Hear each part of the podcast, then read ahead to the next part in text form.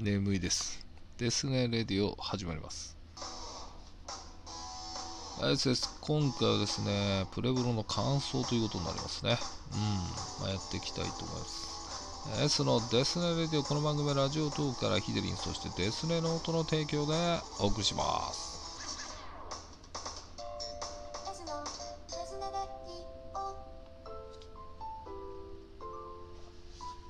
はい生唾飲んじゃいましたけど。えー、プレブロの感想です。第5回のプレブロは、えー、光さんでしたよね。うん小説が人気時ねプレゼンするという。えー、このプレブロ久々なんで説明しますか？いいですか？あのー、小説で僕まずね知らなかったのが長編短編ってあるのは知ってたんですけど短編より短いものを小編って言うんですね。はい。あの時知らなかったです本当に。収録中は。いやそうなんだと思ってちょっと勉強になったなっていう回ではあったんですけどただねやっぱりその言ってましたけど僕は小説これプレゼンするの地獄だなってね。でまあなぜそう思ったかっていうとまあもちろんねブログをプレゼンするのも簡単ではないですよ。でもブログって読めばまあ何を言わんとしてるかぐらいは分かりますよね書いてあるしね大体ね分かりやすいまでは言わないけども大体こんなこと言おうとしてるのかなとかあるいは自分はこんな風に感じたとかねやりやすいのはやりやすいんですよ。でも小説になると、確かにその読んだ感想も入れるけども、あのー、作者の意図、どんなものなのかをね、これ、間違えると、もう全て台無しになるわけじゃないですか。いや、そんなこと言いたいわけじゃないよとかね。だからそれがすごい嫌だったんですけど、まあ、ありがたいことに、終わってからまあ気にしてくださったのかメールいただきましてご本人から。でそこにね莫大な量のことが書かれてたんですよ。で読んでいくとああこれかっていうのはなんかその話してる時にあれなんか読んでんなみたいな時ありましたよね。で実際その何かご用意してくださってるのかなって言ったらテキストエディターに書いてるっていうんで多分その内容ね全部メールしてくださったんですよ。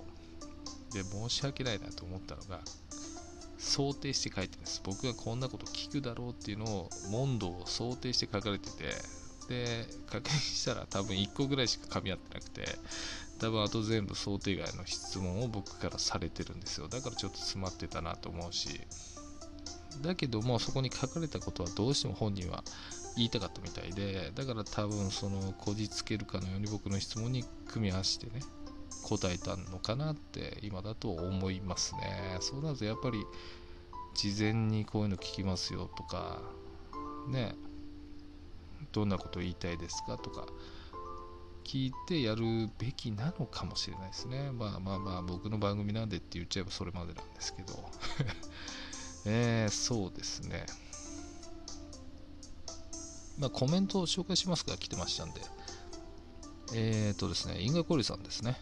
光さんの小説は読みやすくて面白かったです。自分に価値がないと思っていても必ず認めてくれる人はいる。耐え難い苦痛、恐怖、羞恥心を乗り越えてでも誰かに認めてほしいという強い思いに感動しました。ありがとうございます。すごいですね。全部おっしゃってましたね、これね。うん、ご本人がすごくそういう内容のことを言ってましたよね。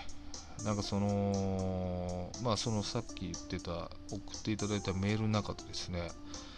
えー、っとですね、おっしゃってたかあれですけど、ちょっと読みますね、えー、自作小説を誰かに読んでもらうことって恥ずかしさとの戦いだと思うんです。これを乗り越えなければ本当の意味で作品が完成しないです。だから私はあえてこの記事を紹介することにしましたと。ね、なんかね。で、えー、っと、もう一つがですね、皆小説を書く人というのは、その恐怖や羞恥心、そして耐え難い苦痛と戦わなければなりません。それを乗り越えて作品は初めて完成するのですと。これおっしゃってましたね。うん、こんなこと書かれてました。だから、そんな思いしてまでやりたいですかって、まあ、やりたいんでしょうけどね。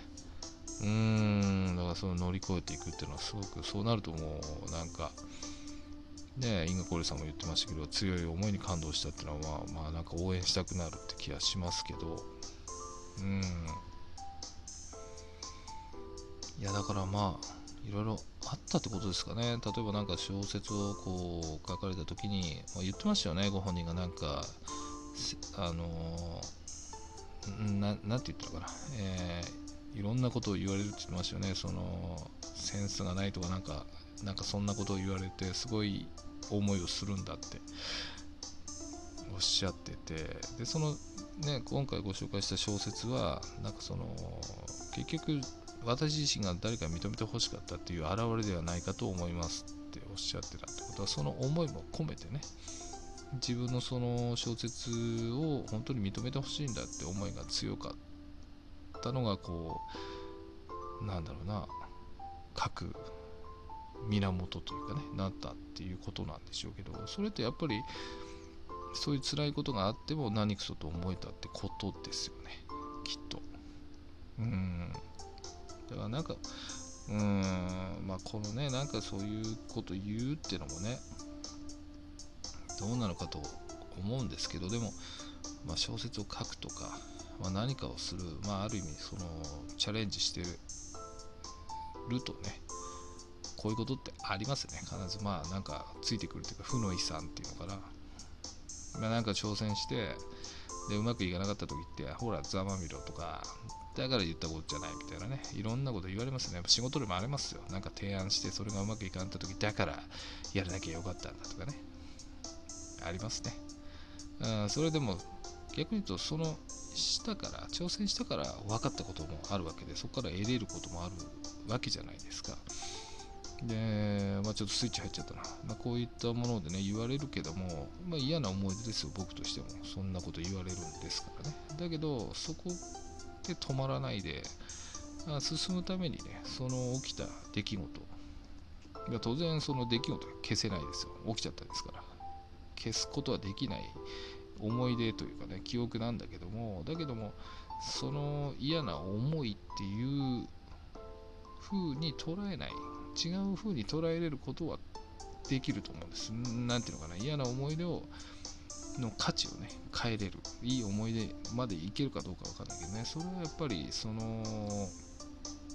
なんていうのかな、そういったことからね、えー、何を学ぶかっていうか、まあ、ありきたりな言葉かな、どうヒント、先に進むためにヒントをするか、まあ、挑戦すればするほど毎回その負の遺産はできてきて、だけどその負の遺産をどう捉えるか次へのヒントだよって思えばやってよかったと思うわけで。あそうなるとこうまあ何て言うの理論上負の遺産っていうのは実はなくて挑戦すればするほど、えー、いいことしかないみたいなそんな都合のいい考えなんだけど。でもそうしていけるからね。その小説にチャレンジは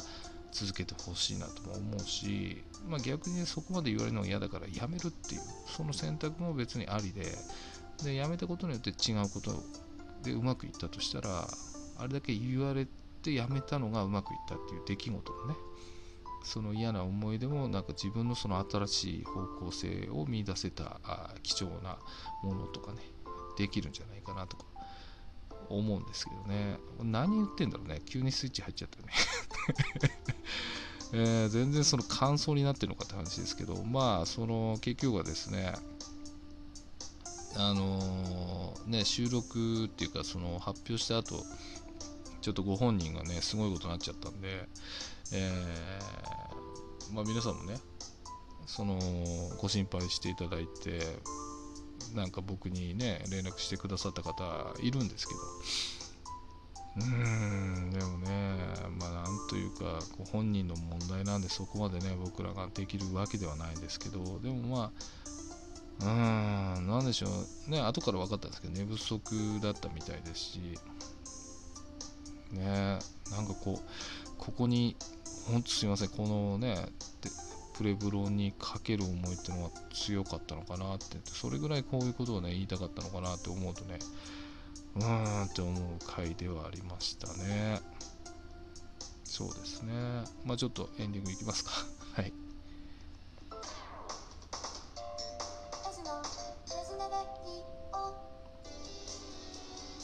はい、エンディングとなります。何スイッチ入っちゃったのかわけわかんないことになりましたけど ね全然感想になってないかもしれませんけど、まあまあまあまあまあ、うーん正直ねどうしようかと思いましたけどまあでもねその皆さんがほん同じようにこうなのかわからないけどもひかりさんとしてはまこのぐらい思いながらやってたのかなということですね。まあ、続けたければ続けるべきだし、嫌ならやめるべきだしみたいなね、えー、そのジャッジはご本人ですから、えー、僕らが言うことではないですけど、ただ、うーん、そうですね、まずは元気になって、まあ、戻ってきてほしいなっていうようなあ応援はしていいなと、気持ちはありますよっていうのをお伝えしたいなと思いますね。はい、えー、ひかりさんありがとうございましたというとこですかね、えー、番組ではですね、フレブロ、スキブロ、ゲロゲロと、えー、ただ単にあのコラボしたいでもいいですけど、お待ちしておりますと。そんなとこですかね。